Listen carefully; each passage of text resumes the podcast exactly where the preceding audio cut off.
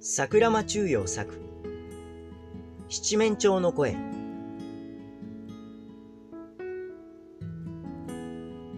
七面鳥の声は空まで通る。青い空だからカロカロカロロと通る。七面鳥の声は若草を抜ける。良い風だからカロカロカロロと抜ける。おはようございます。今日も素敵な一日をお過ごしください。いってらっしゃい。行ってきます。文学のことの葉、ペノペノンでした。